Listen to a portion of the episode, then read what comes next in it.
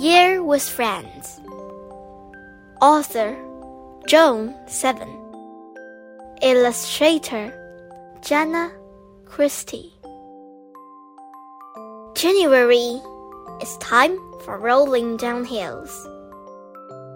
February is time for snuggling. March is time to hold on to your hat.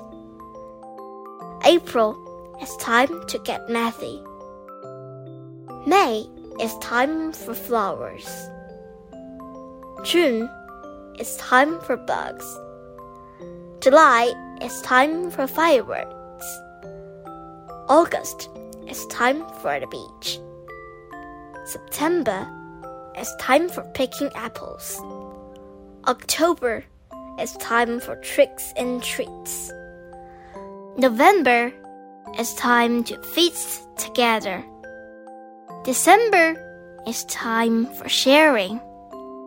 A new year is time for fun with new friends.